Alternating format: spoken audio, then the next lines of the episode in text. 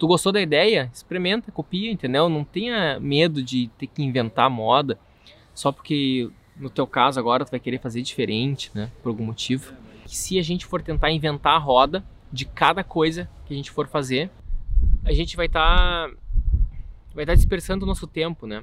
Daí daqui a pouco um concorrente, um colega começa já a implantar de maneira mais rápida, começa a ter resultado e a gente vai ficar só, né, vendo o barco passar.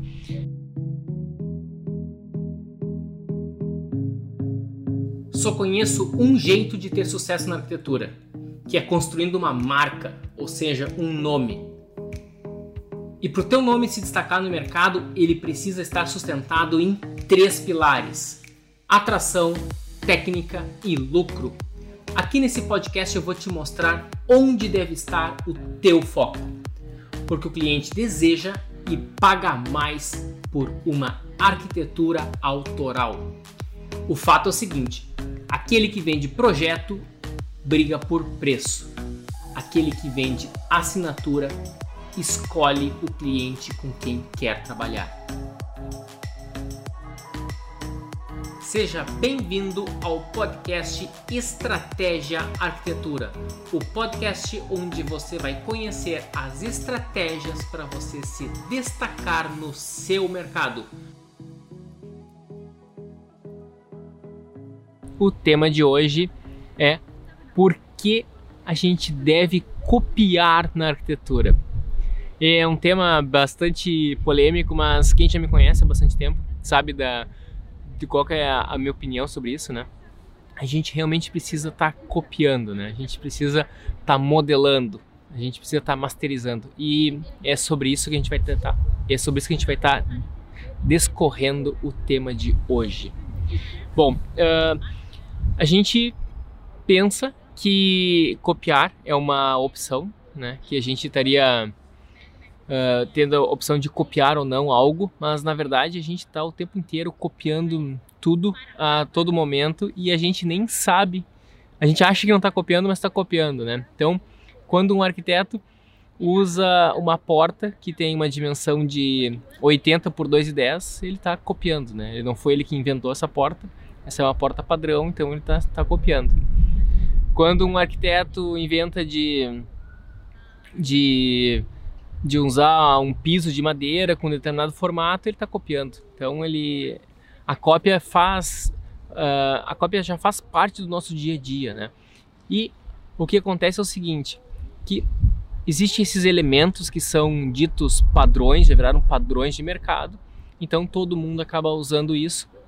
E na verdade a gente a gente quando vê algo mais inusitado, um pouco mais diferenciado, a gente tem tendência a achar que aquilo não a gente não, não tem não pode se apropriar dessa ideia, né? Então a gente evita uh, usar essas essas soluções que são um pouco mais um pouco mais distintas, né? Um pouco mais diferenciadas e a gente acaba sempre usando aquelas soluções muito padronizadas e tenta nós mesmos buscarmos o que é uma solução mais distinta. E isso faz com que os projetos fiquem completamente sem graça e completamente e completamente comuns, né, sem chamar atenção e por isso que é inúmeros os arquitetos que acabam não tendo crescimento e não conseguem figurar e não conseguem ter uma importância maior no mercado. Bom, uh, então, o que que, como foi que eu cheguei nessa conclusão, né, de copiar? Uh, chegou um momento da minha vida que eu comecei a reparar que os arquitetos que eram os mais talentosos com quem eu, com, com quem eu convivia, eles tinham a eles tinham eles tinham o hábito de estar tá, de tá pesquisando usando muitas referências nos seus projetos. E o, o fato de estar tá usando essas referências nos seus projetos fazia com que eles também e um pouco mais a fundo na, na pesquisa de referências e começavam a realmente a estar, tá, digamos, copiando propriamente eh, muitas das soluções que eles estavam vendo nos seus projetos. E inicialmente eu achava aquilo errado, porque eu achava que o arquiteto, por ser alguém criativo, criatividade uh, seria sinônimo de não copiar, né? E eu então demorou um tempo até eu entender que o resultado que aquele pessoal estava fazendo estava ficando incrível, estava ficando realmente muito fantástico e, e de nada lembrava a versão original. E quando, quando a gente consegue vencer esse, essa barreira de, de, de se apropriar de tudo que a gente gosta e quando a gente começa a botar em prática e quando a gente começa a ver o nosso produto nascendo, a gente vê que de nada, não é nada, nada semelhante a aquilo, a, a versão original, tá? A, ver, a versão primária, a versão base, digamos assim. E daí tu tá fazendo sim, como tu tá inventando uma coisa, né? Isso tá surgindo algo novo de ti, então isso passa a ser uma nova versão original e tu tá sendo extremamente criativo a, tá fazer, ao fazer isso. Bom, isso acontece uh, em vários detalhes. E eu, eu, diria que pode acontecer em qualquer detalhe da nossa profissão. Isso está acontecendo na parte de projetos, isso está acontecendo na parte de, de, de gestão, inspiração, estratégia de alguma empresa, de algum profissional que tu gosta. Isso pode estar. Tá, tá, tu pode estar tá te baseando nisso até numa questão de marketing, tá? Por que isso? E tu vai dizer, ah, mas então se eu copiar tudo de alguém vai ficar uma cópia descarada. A questão é, em primeiro lugar, tu vai tu vai tentar ter mais de uma referência, né? Tu vai misturar elas. Então, essa quando copia mais de um, já fica uma pesquisa, né? Já fica uma uma já não é mais uma cópia, né? Não é mais um plágio. E segundo lugar, que mesmo quando tu começar a aplicar no teu negócio, nos teus projetos, tu vai ver que vai ficar naturalmente diferente. Então não, não tenha medo, tá? E se tu tentar não copiar, que é o que boa parte dos, do pessoal uh, tenta fazer, vai sofrer um problema de, de ficar muito muito comum, vai ficar muito simplório, vai ficar muito sem graça e tu vai ter que tu vai ter que vencer toda aquela aquela, aquela curva de aprendizado que é, digamos, tu vai ter que inventar roda de novo, né? Então tu vai ter que passar por muitos, uh, por muitos desafios até tu conseguir vencer tudo isso. Já uh, quando tu consegue, quando, quando tu consegue já achar uma coisa boa que tu gosta, tu já viu que aquilo fez sucesso, pelo menos para ti fez sucesso, né? Então tu entendeu como um sucesso, aí sim tu já está pronto para para estar tá aplicando no teu, no, no teu projeto, no teu negócio, qualquer solução dessa, e aí sim tu vai estar tá podendo então uh, aperfeiçoar e lapidar e, e principalmente adaptar para tua para tua realidade.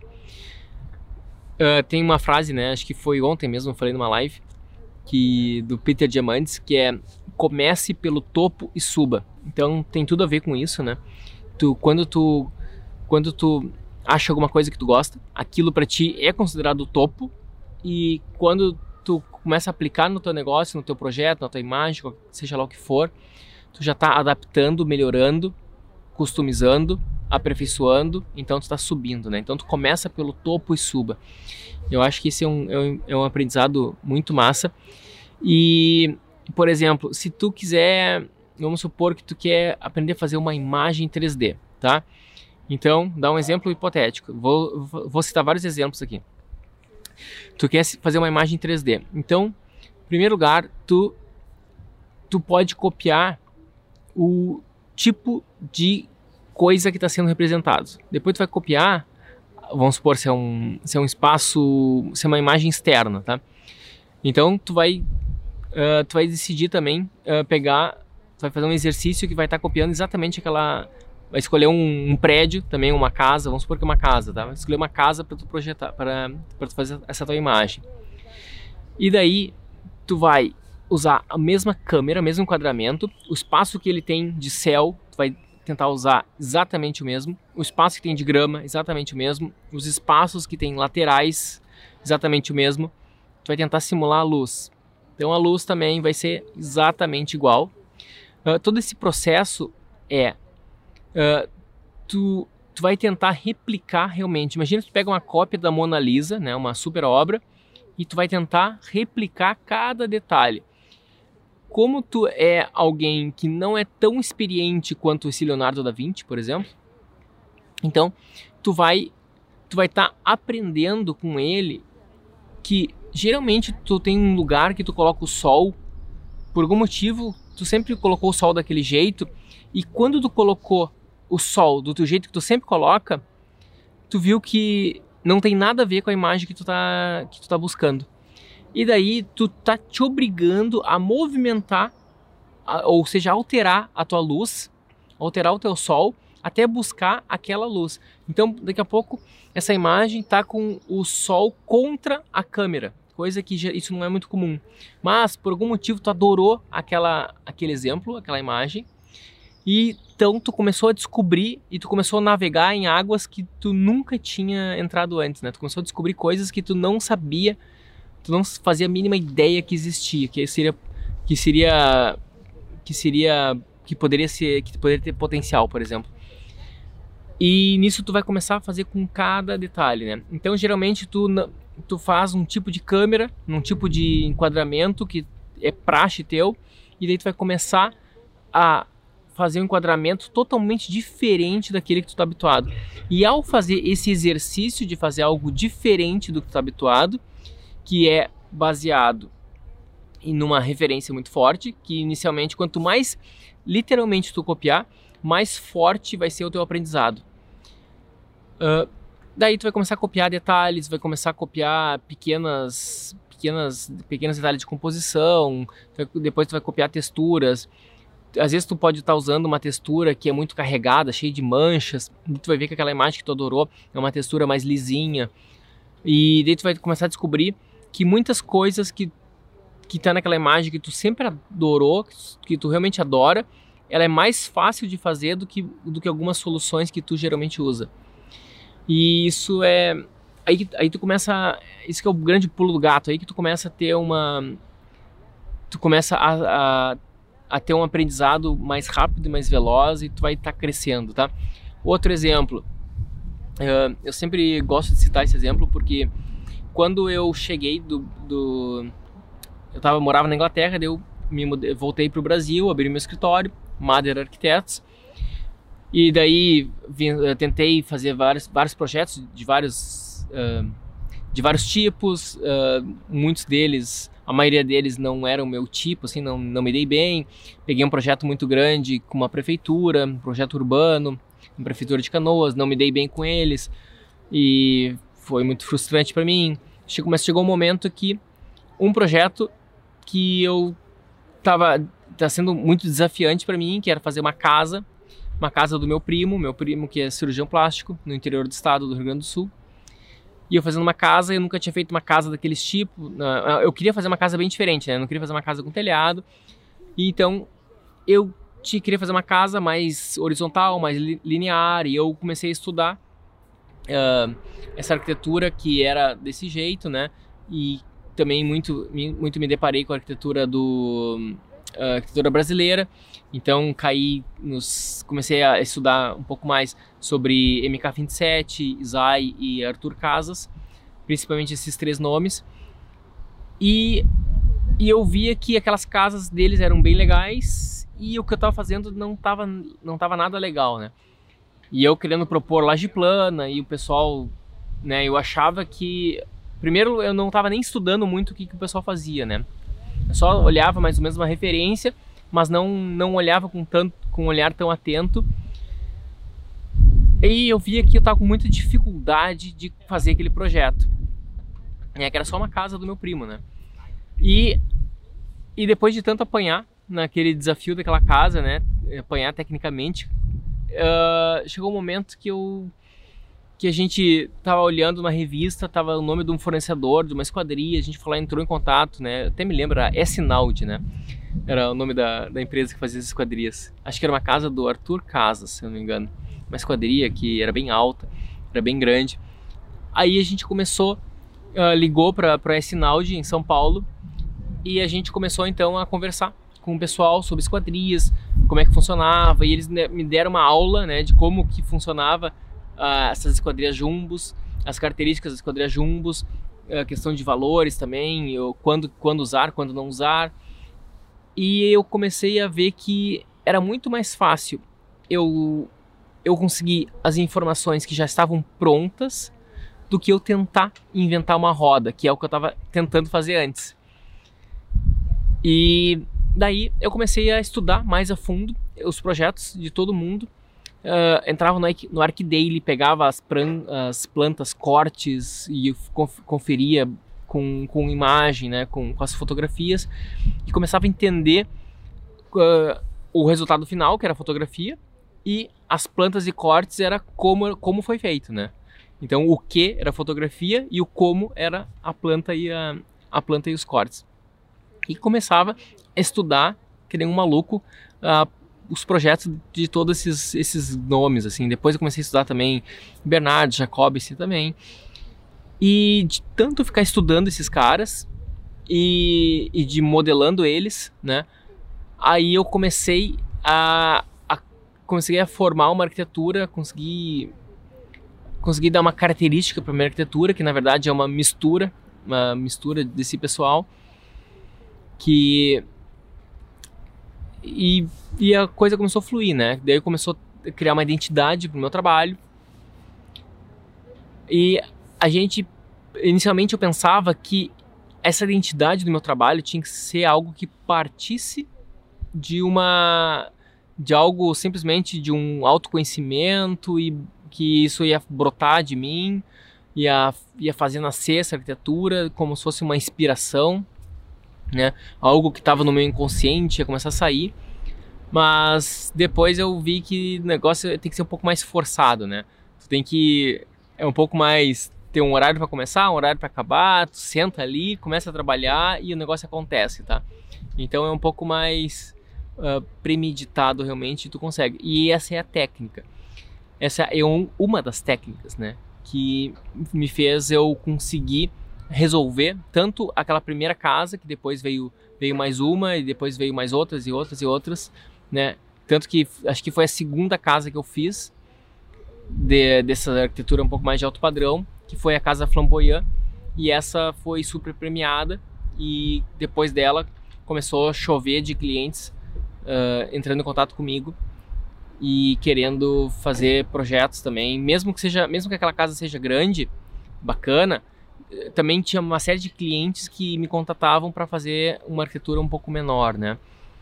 E isso faz parte do processo, né? Então é, é muito comum. Uh, e então o princípio é o seguinte: tu começa a modelar, então tu pode modelar mais um, uma imagem 3D, tu pode modelar um projeto de arquitetura, tu pode modelar um detalhe de um projeto de arquitetura, tu pode modelar como é que o cara faz o painel ripado. Então, uh, lá no sul, no Rio Grande do Sul, ali todo mundo, todas as grandes indústrias, todas as empresas que trabalham com madeira, eles sempre fazem a estrutura dos painéis de madeira. A estrutura dos painéis é em madeira, né? Então todo painel é 100% madeira, né? Exceto a exceto os metais, as dobradiças, né? Dobradiças parafuso. O resto, todo o restante é em madeira. Já uh, em São Paulo, os grandes nomes eles, da arquitetura eles acabam sempre fazendo a estrutura em alumínio e depois eles colocam o ripado por fora. E é um super desafio o cara conseguir fazer exatamente do mesmo jeito, mas mesmo assim a gente vai negociando com fornecedor com fornecedor e vai entendendo, né? Então a maioria das minhas casas tem a estrutura 100% em madeira, porque é o jeito que, o, que a indústria do sul trabalha, né? Já em São Paulo, a, a maioria daquelas casas são feitas com estrutura em alumínio. Então, assim, ó, tu, o que, que é interessante disso? A cópia, uh, quando eu falo da cópia, tu, tu tem que saber que existe, e daí com saber, no momento que tu sabe que em São Paulo, o pessoal tem o hábito de fazer os painéis ripados com estrutura em alumínio. De quando tu vai negociar, tu vai conversar com o teu fornecedor, tu, tu já tá munido dessa informação e tu até sabe, tu vai contra-argumentar, que provavelmente é porque é mais forte ou mais leve. E daí o, tu já está preparando aquele fornecedor que se tu vai para uma linha de arquitetura mais inovadora, tu vai estar tá sempre tem, vai ter sempre o trabalho extra de estar tá educando o teu fornecedor para isso, né? Ou e também tá, vai ter que estar tá educando uh, permanentemente a tua equipe, mas principalmente os, os, teus os teus fornecedores, porque esse é o que eu mais fiz na minha vida, né? É, porque o pessoal não, nunca tinha feito algo semelhante. E a gente vai ter que estar argumentando e o mais importante é a gente estar tá sempre enfatizando qual é o objetivo principal. O objetivo principal da... que eles têm que alcançar, né? Isso que é o mais importante. E tu pode estar tá modelando também, né? Eh, então a palavra a palavra mais bonita para copiar é modelar. Mas é muito parecida uma coisa da outra, tá? Tu vai estar tá modelando uh, como uma, uma equipe trabalha, como é o, o, o, jeito que o fundador daquele escritório acabou lidando a equipe. Então, se, se aquele escritório, por exemplo, ele investiu muito numa sede desde o início, isso tu pode estar observando, ou se ele nunca investiu tanto numa sede desde o início, e ou como é que ele forma a equipe, a, quanto, quanto o pessoal acaba tendo de administrativo, quanto que o pessoal está realmente em produção, se o pessoal tem, se investe ou não em renderização dentro do escritório, se faz parte da estratégia deles ou não. Daí, por exemplo, tu vai, tu vai ver um grande nome da arquitetura, talvez ele tenha um background, uma história que não seja compatível com a tua. Daqui a pouco ele ele começou numa época muito diferente, eram tempos remotos em que o mercado era diferente, a concorrência era diferente, ele já tinha contatos familiares que fez com que ele iniciasse. Então, como eu tinha um contato muito próximo com o Renzo Piano, na... não, não eu não tinha contato próximo com o Renzo Piano, mas eu, eu trabalhava com arquitetos que tinham contato muito próximo com o Renzo Piano na Itália, e eles falavam que um dos grandes motivos do Renzo Piano ter esse, esse ter se despontado na arquitetura, além da qualidade técnica dele, né? Além do Renzo Piano ser um, um super arquiteto, ser super bom, é porque ele tinha uma série de contatos com as famílias milionárias francesas. Então ele tinha ele tinha um contato com, com famílias muito ricas na França, por isso que ele que a carreira dele deu uma virada depois que ele fez o, o George Pompidou com Richard Rogers. Richard Rogers. E e foi isso isso impacta. Então, se tu não tem o contato com a, uma elite, a elite francesa, a elite de Paris, então é difícil tu tentar modelar exatamente qual foram os, os, passos do Renzo Piano. Então tu vai ter que juntar algumas características do Renzo Piano, tu pode, se tu gosta muito do Renzo Piano, tu pode, tu pode te inspirar em soluções de projetos deles, alguma solução, né? Tu pode... Eu me lembro que na, na época que eu trabalhava na Itália, eles toda hora falavam das marquises do Renzo Piano, né? Então as marquises têm uma técnica de Beral que vai se desfragmentando, um detalhe muito interessante. E a gente usava isso muito na usava muito esse desse detalhe nos projetos lá na Itália. E depois quando eu vim para o Brasil, que eu fiz que eu fiz um concurso para uma para uma prefeitura, prefeitura de Canoas, e as bancas de revistas que, que, que, tinha, que a gente tinha feito, a gente usou o mesmo tipo de marquise, que eram umas estruturas que iam ficando em balanço e iam ficando cada vez menores, menores, menores. Eram. Eu posso mostrar uma imagem, né? Uh, aqui qualquer hora, que vai ilustrar um pouco melhor isso. E então é isso, a gente vai. A gente tem algumas coisas que a gente se inspira. Então, esse é um exemplo né, da marquise do Renzo Piano, que depois o escritório BR que eu trabalhava lá se inspirava bastante nisso. E depois, quando eu vim, montei um escritório aqui no, no Brasil, também me inspirei. Hoje eu não uso nos meus projetos, porque a característica dos meus projetos tem uma, uma pegada um pouco diferente nos meus projetos residenciais, porque eu tenho uma pegada um pouco mais comercial, né, mais institucional. Então, o Renzo Piano usou muito isso em museus. Acho que um, o projeto que ficou emblemático dele fazendo isso, que depois ele replicou para outros. O primeiro acho que foi a, aquele museu em, acho que é Lucerne, é um museu na Suíça, algum lugar da Suíça, um museu pequenininho, tem umas marquises brancas assim, é super bacana. E quando quando a gente começa a, a entender a origem, né? É, outra coisa, eu antes de vir para a Europa, eu imaginava que os arquitetos europeus eram sei lá, eles tomavam um, um suco diferente de manhã e eram super turbinados, super criativos, super competentes. Eles eram, eles eram, digamos, mais competentes que, que nós arquitetos brasileiros. Quando eu cheguei aqui, eu vi que eles eram completamente normais, né? Dava, dava até a impressão que eles eram, por algum motivo, parecia que eles eram até meio inferior a nós, assim, não sei se é bem a palavra, mas nada, eu quero dizer assim, ó, eles não eram nada demais, assim, né? Parecia que uh, né, era muito fácil achar arquitetos no Brasil que eram muito mais competentes, muito mais uh, muito mais ativos do que do que, do que individualmente os arquitetos na Europa, tá? Mas o que, que tem aqui na Europa? Em primeiro lugar, eles estão no mercado mais rico, eles têm uma forte bagagem cultural, né? Então isso vem desde a, tanto dos arquitetos quanto do, do, do, do público, né? E eles trabalham, eles têm uma, eles são muito, mais organizados para trabalhar. Isso faz também com que essas equipes, se, se ele consegue fechar uns honorários uh, mais generosos, eles também conseguem ter uma equipe maior e essa equipe, além de ser um pouco maior, uh, depende do lugar, né? Na Inglaterra é muito maior, né? Uh, na Itália já era um pouco, nem tanto, mas era maior que o Brasil. Eles conseguem fazer um trabalho muito bacana, tá? Um ventinho aqui deixando meu cabelo de pé. Não tem problema. Ah, e aí, a, o cara acaba descobrindo que é muito mais é a técnica de projeto que importa e e, a, e processos, né? Os processos, o processo criativo usado no escritório, eu gosto muito, estudei um pouco sobre, sobre o processo criativo e gosto da, dessa ideia, né, de estar tá inovando, estar tá buscando alguma coisa diferente. E, e sempre gostei muito de partir de um brainstorm. Um brainstorm seria a gente vai pegar várias referências de um início de um projeto e tenta ousar bastante, tenta iniciar de maneira extremamente ousada um projeto. E quando a gente achar uma proposta que realmente fica bem. Uh, fica. que ela fica, digamos que fez teu olhinho brilhar, né? Fez os pelinhos do braço arrepiar, assim, digamos assim.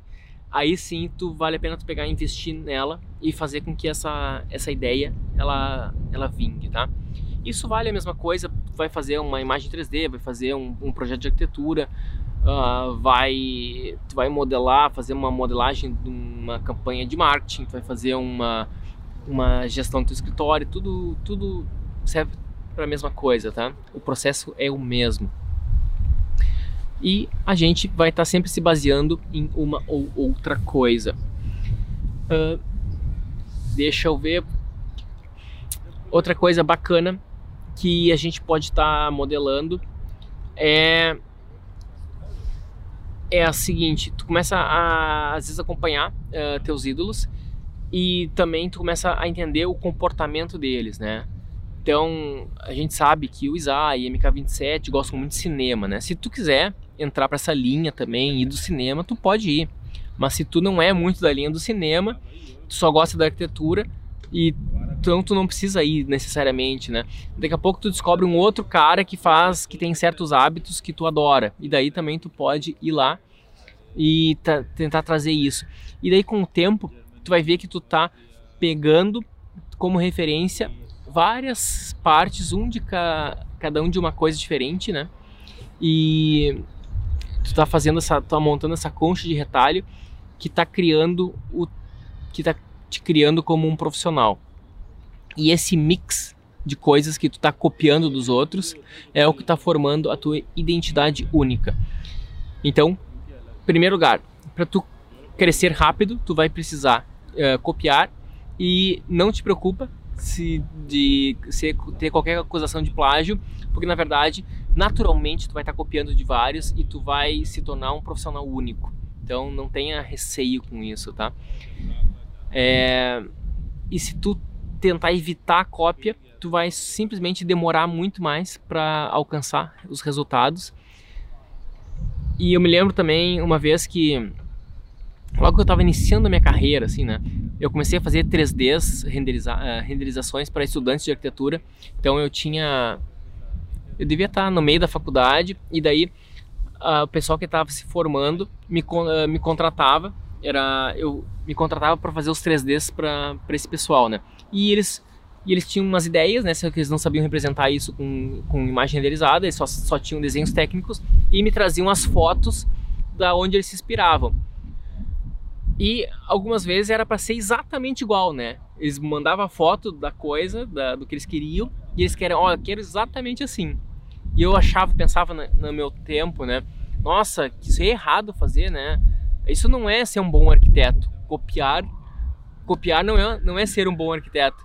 E hoje o que eu vejo é que exatamente esses profissionais que, que, que me, que me oferecem, que, que eu atendi antes, né, quando eu era estudante, hoje são donos de grandes escritórios, né, com renome, com grande renome nacional. E isso que isso que eu mais me impressionou assim, então começou a cair a ficha que é o contrário, né? Esse processo da cópia, ele é super super benéfico, assim, é super, super bacana. Uh, eu diria, a gente tem que, tem que inserir ele no nosso processo de aprendizado e masterização, tá? E a gente, a, a gente também pode estar tá copiando uh, vários detalhes, né? A maneira com que uh, tu descobriu alguém, o jeito que alguém está tratando a sua equipe, né? Tu tem estagiários novos e daí daqui a pouco tu descobriu que alguém está fazendo algum tipo de premiação, algum bônus ou só alguma, algum incentivo para a equipe, daí tu falar, gostou daquela ideia, simplesmente copia, entendeu? Não precisa, né? Alguém está fazendo algum evento lá, que é um evento mensal, todo todo última sexta-feira do mês a gente faz um certo encontro com uma equipe. Tu gostou da ideia? Experimenta, copia, entendeu? Não tenha medo de ter que inventar moda só porque no teu caso agora tu vai querer fazer diferente, né, por algum motivo. Ó, acredito que um dos fatores que fizeram as referências se tornarem uh, pertinentes à produção dos projetos foi a arquitetura veloz que vivemos hoje. É isso aí. É muito importante uh, a gente entender que se a gente for tentar inventar a roda de cada coisa que a gente for fazer, a gente realmente vai estar tá Uh, o cara vai estar tá inventando a roda, vai estar. Tá, vai estar. Tá, vai tá perdendo tempo, né? Entendeu? A gente. Uh, como mesmo foi comentado, né? O, o J. Elias Jr., né? Então, ele. A gente vai estar. Tá, vai estar tá dispersando o nosso tempo, né? Daí daqui a pouco, um concorrente, um colega começa já a implantar de maneira mais rápida, começa a ter resultado e a gente vai ficar só, né, vendo o barco passar. Isso que não, não vale a pena. E, e daí, se já que tu for copiar, né, isso é uma dica também final, que esqueci de comentar antes, já que tu for copiar, copia dos grandes dos grandes mestres, das pessoas que tu mais admira, né? Não vai copiar de alguém que está é, iniciando, né? De alguém mais ou menos, tá? Então vê quem é, quem são as pessoas que tu mais admira, já copia direto. Tá, pessoal? Uh, quis só fazer uma live mais rápida hoje.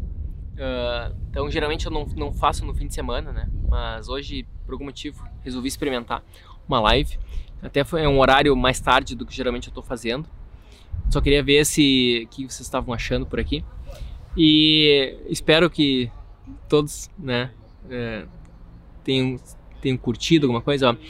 Você acha que dá para trabalhar na cópia e ganhar o pão de cada dia nas horas vagas?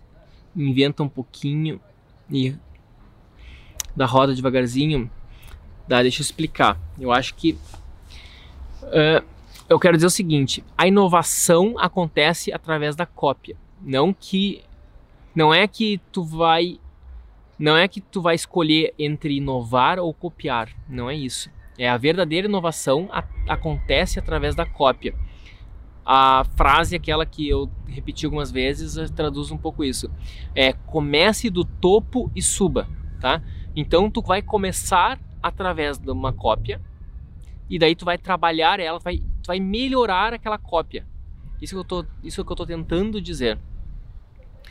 E então tu não vai uh, o que me parecia o que eu vejo que alguns arquitetos, eu tinha na época da faculdade, eu tinha no início da minha carreira, eu, eu tentava, eu olhava as referências, mas quando eu ia projetar, eu deixava, eu deixava todas elas de lado e tentava simplesmente simplesmente tentar inventar e descobrir as coisas por mim mesmo, né? E eu achava que isso eu estaria sendo o melhor arquiteto fazendo isso. E na verdade, depois com o tempo eu descobri que o pessoal, eles primeiro aqui na Europa se faz muito isso, aqui na Inglaterra se faz muito isso. Primeiro eles pegam alguma coisa que eles gostam muito e tentam, eles tentam implantar, entendeu? eles tentam copiar. Só que por vários motivos não é possível tu copiar tudo, entendeu? Tu consegue copiar uma pequena parcela, fica 20% da, da coisa tu consegue copiar e todos os outros 80 não não não dá por vários motivos, a dimensão é diferente, o critério é diferente, né? Tem várias várias questões técnicas que que inviabiliza a cópia integral. Então, por mais que tu tente copiar, tu não vai conseguir ficar igual.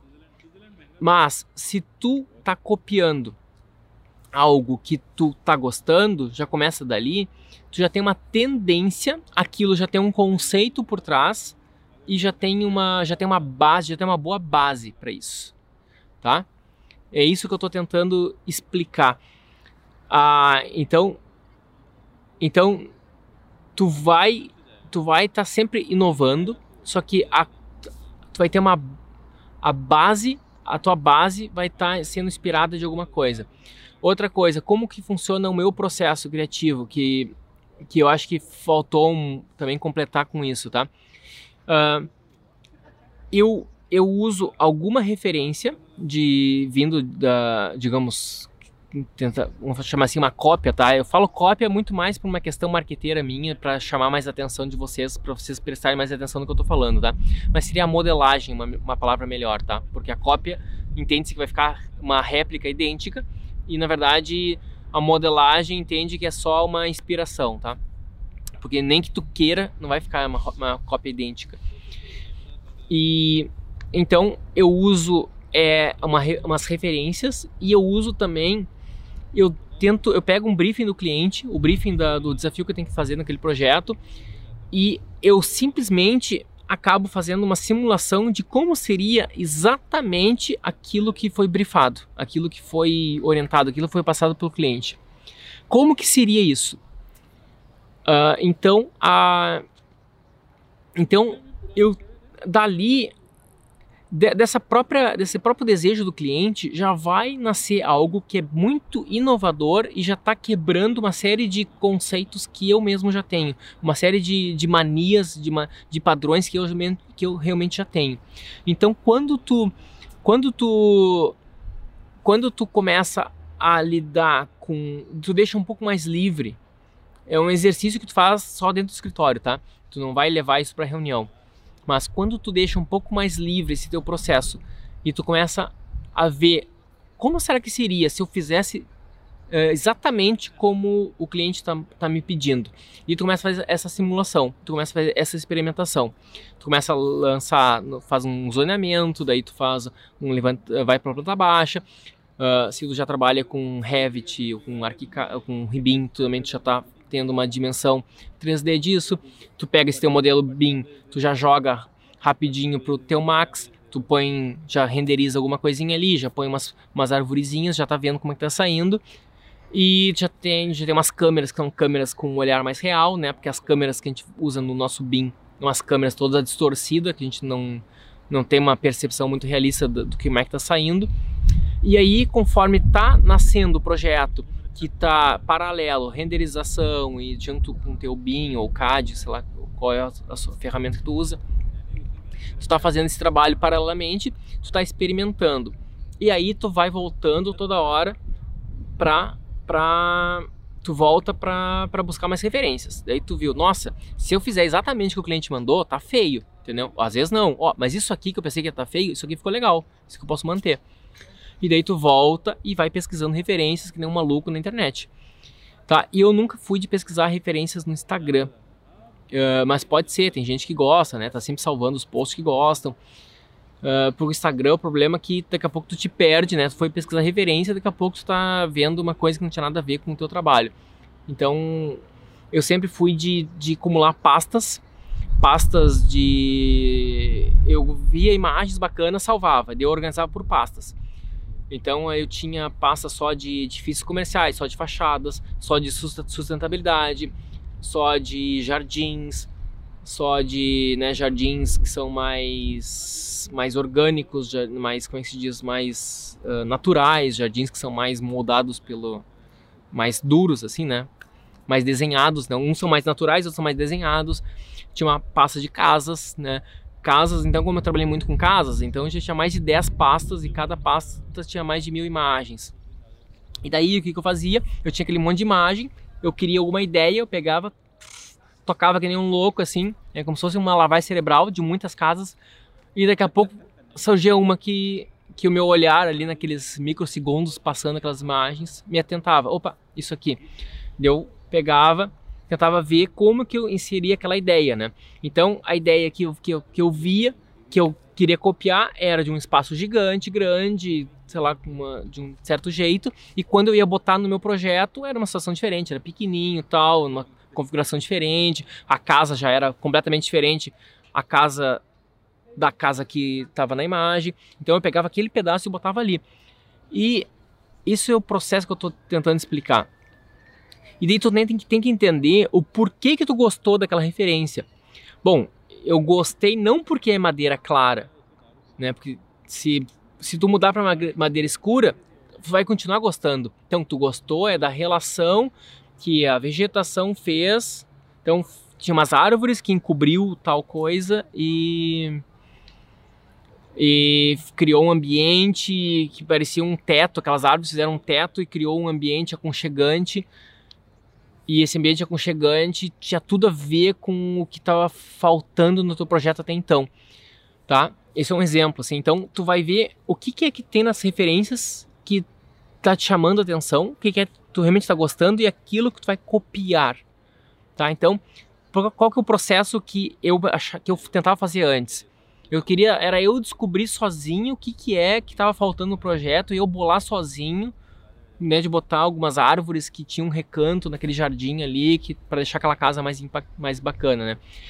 Então, principalmente com quem trabalha, né, e eu não conseguia fazer isso porque, né, quando o cara está num processo criativo, chega um momento que é, geralmente é bem, bem, bem no início do projeto, tu empaca e não tem mais ideias, né?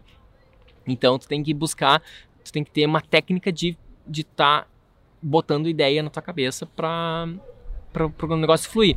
E, e, eu sou um cara que funciona muito com referências. Uh, tinha referência só de planta baixa, era muito bacana, né? Tinha uma pasta ali que era só plantas baixas e cortes, de todos os grandes nomes da arquitetura que a gente achava até então, a gente guardava ali. E daí, quando estava na etapa de, de fazer tecnicamente, resolver o projeto tecnicamente, né? A equipe, eu mandava todo mundo, ó, vamos lá, você tem que decorar todas essas plantas, esses cortes aí. Daí o pessoal ia lá, estudava, estudava, estudava, até que aquilo entrava por osmose na cabeça deles. E daí tu ia fazer tuas coisas e quando tu voltava, voilá, né? Tava lá os projetos mesmo naquele mesmo padrão, respeitando aqueles conceitos, respeitando a, as diretrizes, os uh, respeitando as as regras que aquele tipo de arquitetura, que é o que a gente estava modelando, fazia, né? Então, então, é, é, uma arquitetura que tem que ser modulada, a estrutura tem que ser modulada. A estrutura é completamente nada convencional com que uma estrutura uh, tem. Então, então, o pessoal precisa entender isso. Uh, o pessoal falou em arquitetura minimalista, né? O que acha da arquitetura minimalista, tá? Então, eu inicialmente, eu trabalhei muito... Eu sempre me intitulei um minimalista. Só que depois eu comecei a ver que eu, sou, eu, até hoje, né, sou mega fã de minimalismo, né? Meu grande ídolo é o Miss Van der Rohe. E, e a... Mas o minimalismo na prática, sim, eu acho que não é o que eu faço. É, é o que esses... É aquela arquitetura toda branca, né? Com um pouquinho de metal, ela, é, ela é muito fria. E com o tempo eu achei, comecei a achar que o minimalismo ele é muito frio e pode deixar as pessoas mais tristes ela pode dar um sentimento de vazio psicológico nas pessoas. E eu comecei a trabalhar muito com residencial e comecei a trabalhar muito próximo dos clientes, ouvindo os clientes. Uh, e comecei a desenvolver essa empatia, né, de entender realmente o que os clientes querem. E daí a e daí faz com que eu acabei descobrindo que o minimalismo parecia que não cabia para eles. E depois Conversando com outros clientes que eu julgava ser muito mais moderninhos, com estilo de vida ainda mais moderninho, eu também comecei a perceber que nem para aqueles que são tão moderninhos, o minimalista não seria perfeito.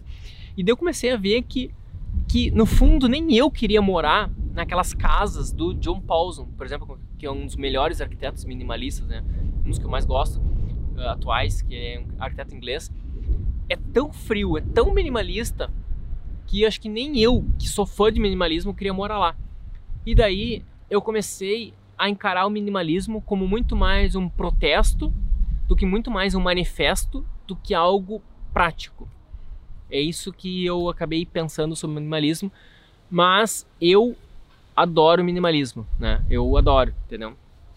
Uh, sou sou fã realmente do minimalismo, mas eu não aplico ele na sua plenitude nos, nos meus projetos então ele serve como ele serve como um balizador, entendeu? Eu começo, deixa eu ver como é que eu ele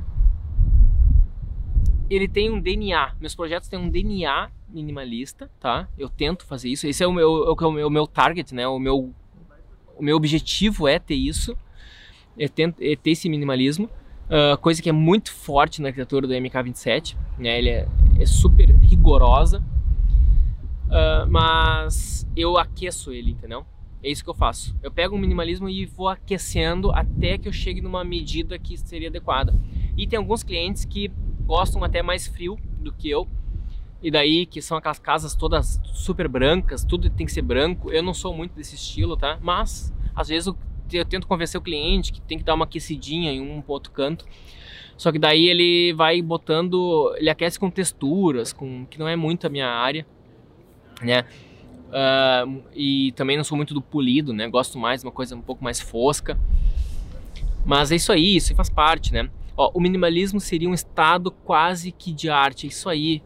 O minimalismo, ele é, ele é uma, ele é realmente uma arte e mas ele é bem complicado assim de tu levar isso como é que se diz longe, assim, é Uh, tu fazer um projeto bacana, tu fazer sites, fazer renders minimalista é muito legal, assim, tá? Tu vai fazer renders no teu minimalista, super minimalista, no teu, vai botar no teu Instagram, todos os teus amigos arquitetos vão, vão adorar, entendeu? Vai estar tá cheio de comentário ali. Mas, ao mesmo tempo, tu pode estar tá espantando uma série de clientes fazendo isso. Porque pessoas normais, elas não gostam de muito minimalismo. E, e eu e mesmo se tu goste, tenta observar onde é que tu mora, entendeu? Tu vai ver que nem, nem tu não é tão minimalista assim, tá? Tu acabou comprando um, umas mesinhas lá para botar na tua casa e e tu poderia ter feito ela muito mais minimalista. Tu pode fazer agora, né? Tu simplesmente tu vai lá ler o livro da Mary Kondo, que foi um livro que eu li, um dos livros que mudou a minha vida, né? Fez me ajudou muito a entrar nesse, nesse mundo da desse mundo de desprendimento e sair viajando por aí. Uh, que na verdade é uma mulher que ficou famosa depois de ficar organizando guarda-roupa, tá? Mas ela diz que tu pode viver com muito pouco, entendeu? É o estilo de vida minimalista. Uh, e, e é isso aí. Uh, eu tinha uma cliente que chegou para mim, ela que me apresentou a Mary Kondo, ela disse que leu o livro tal, então ela queria uma casa, só que ela fez uma casa tão grande, né? Fez uma casa gigante que é a Casa 13 é o nome. É uma casa muito grande, muito bonita. E ela queria uma linha bem minimalista e a gente aqueceu ela com concreto e madeira. E ficou, ficou show de bola, é uma casa que eu gosto muito dela. E ela queria algo tão minimalista que ela não queria nem levar a chave da casa. Ela queria que todas as portas fossem abertas por digitais ou íris do olho, né? Então ela, ela não queria levar nada, né? Ela queria muito espaço aberto e poucos móveis. Então a gente fez. É uma casa realmente que ficou mais minimalista realmente. Qual é o país mais minimalista, Leonardo, na sua opinião? Acho que é o Japão. Acho que o Japão é o que tem uma obsessão por minimalista. O nome do livro é A Mágica da Organização. O nome desse livro da Mary Kondo. Não é um livro sobre arquitetura, não é um livro.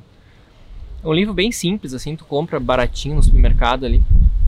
Mas ele é muito legal, é de uma japonesa que ela defende o estilo de vida minimalista tá? Que tu tem que ter poucas coisas, só tem que ter o que tu realmente precisa, tá? Ela tem uma explicação de como é que tu seleciona isso. É possível fazer arquitetura minimalista com algum elemento em curvas para quebrar e um pouco de reta? Sim, é possível. É possível. É possível, principalmente se for o círculo, né? Se for o círculo perfeito, é mais minimalista ainda, né? Porque o círculo é a forma mais minimalista que existe, é o círculo. É uma. Quantas. Quantos lados tem um círculo? Tem um só, né? Então, é possível. Agora tu vai usar uma característica meio Burle Max, né? Que é toda ondulada, orgânica, daí não vai ficar tão minimalista. Eu quero dizer o seguinte, assim, ó, eu amo o minimalismo, mas eu não, eu não aconselho vocês a navegarem por essa, por esse mar, porque ele é mais, ele é, ele é muito mais conceitual e ele não é prático, ele não vai te trazer clientes. Daí talvez um cara tipo Jader Almeida pode estar escutando isso de mim e vai pensar, não, calma aí, Leonardo, eu sou bem minimalista e eu, né, consegui uma carreira de bastante sucesso. Só que daí ele tá minimalista no design, ele tem um showroom minimalista. Mas se tu vai ver onde é que realmente as pessoas estão botando as obras dele, é um pouco mais aquecido, né? Não é tão minimalista assim quanto o showroom dele, tá? Uh, então a gente é tipo uma moda, tá? Falando de roupa agora existe a moda conceitual das, das passarelas e existe a moda que as pessoas usam na rua, tá? Então é tipo isso. O minimalismo é, a, é o que está nas passarelas. Então, assim, ó, processo criativo, tá? Tu vai copiar de referências, mas também tu vai juntar com as forças naturais de um projeto. Tu vai de um briefing, entendeu? Então, o cliente pediu, um cliente da, eu botei hoje uma imagem da casa das Araucárias, acabei de botar no meu, no meu feed. Aquela casa ali, ela tem acho que seis suítes, seis suítes, seis vagas de garagem, é uma piscina grande ali na frente, que tem uma imagem da piscina, e ali em cima, do lado da suíte master, o cliente pediu para botar uma piscina interna. Eu vou botar uma imagem da piscina interna também depois, tá, para vocês verem. Então é uma piscina do lado da suíte master, então, nossa, nunca botei piscina dentro da casa e agora uma piscina no segundo andar da casa. Nossa, que loucura, né? E, e a gente botou e ficou, entendeu? E botamos aquele painel ripado que passa ali na frente. Ali tu, tu tá olhando a fachada da casa, tu nem percebe que tem ali uma, uma piscina. Mas essa é uma força externa do projeto, né? Uma força que não veio de mim. Eu não queria botar aquela piscina ali, o cliente quis. E eu peguei e disse, ok, vamos estudar, vamos ver como a gente vai fazer isso. E botamos ali na planta baixa, bem onde ele queria, né? Então separou, tem a área, a casa ali, tem a parte do casal, tem uma suíte master gigante, com um terraço gigante para ele. Deixa eu tentar botar aqui. Agora tem esse recurso, né, do... Eu não vou conseguir procurar, tem que deixar a mão aqui. Eu botar a imagem aqui. Não consigo botar aqui. Eu ia botar a imagem, mas não vai rolar aqui. Ops, o que eu fiz aqui? Não sei o que eu fiz. Deu, tirei. Uh, daí, pessoal, uh, a imagem, a, a, planta baixa. Tente imaginar. Tinha que ter o, o Instagram de poder desenhar na tela, né? Ia ser massa, ia desenhar pra vocês. Uh, tivesse uma suíte master, daí tem, tem um terraço, a casa é um L, tem um terraço Uh, o terraço é uma perna do L, daí tem do lado da suíte master tem uma piscina e depois da piscina coberta tem todos os, os outros quartos dos filhos, que são mais cinco suítes. E tem quatro filhos e acho que então uma suíte para cada filho e mais um quarto de hóspede. Isso dá cinco suítes, dá seis suítes no total. Uma casa ficou gigante, tem uns mil metros quadrados aquela casa e ela não foi construída ainda. Mas o pai dele adorou o projeto que eu fiz para ele pro filho. E daí o pai me contratou. E daí eu fiz a casa do pai dele na frente dessa casa. No, então era um condomínio fechado. O pai dele comprou na, o terreno da frente. E daí eu fiz. E o, e o irmão dele, que comprou o terreno do lado, que um cara bem jovem, o irmão, acho que é mais jovem ainda que ele, uh, não quis me contratar, quis contratar uma arquiteta, digamos, mais com um estilo mais conservador, assim, né? Fez casa com telhado tal. E o pai, que é mais velho, né? Que é um senhor de idade já, o pai deles, que daí me contratou e eu fiz uma casa super. Uh, super. Né? Mais contemporânea, né? Sem telhado, tal, umas grandes abas, que é a casa JR. Eu vou também botar uh, vocês darem uma olhada na casa aqui.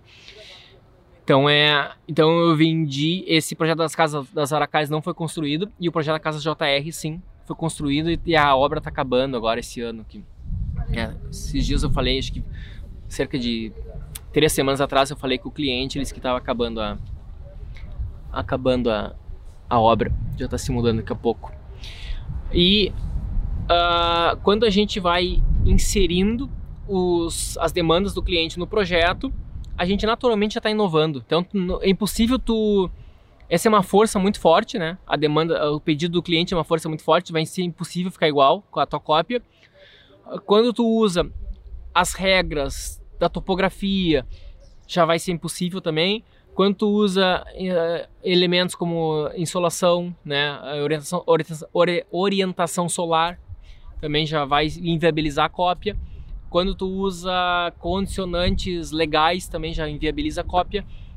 Então tá, tá copiando uma casa feita na Áustria e aquela casa na Áustria não tem marquise, porque lá todo mundo quer que o sol entre de qualquer jeito. Então é impossível, né? Então vai ser até difícil, tu vai ter que copiar pouca coisa daquela casa, né?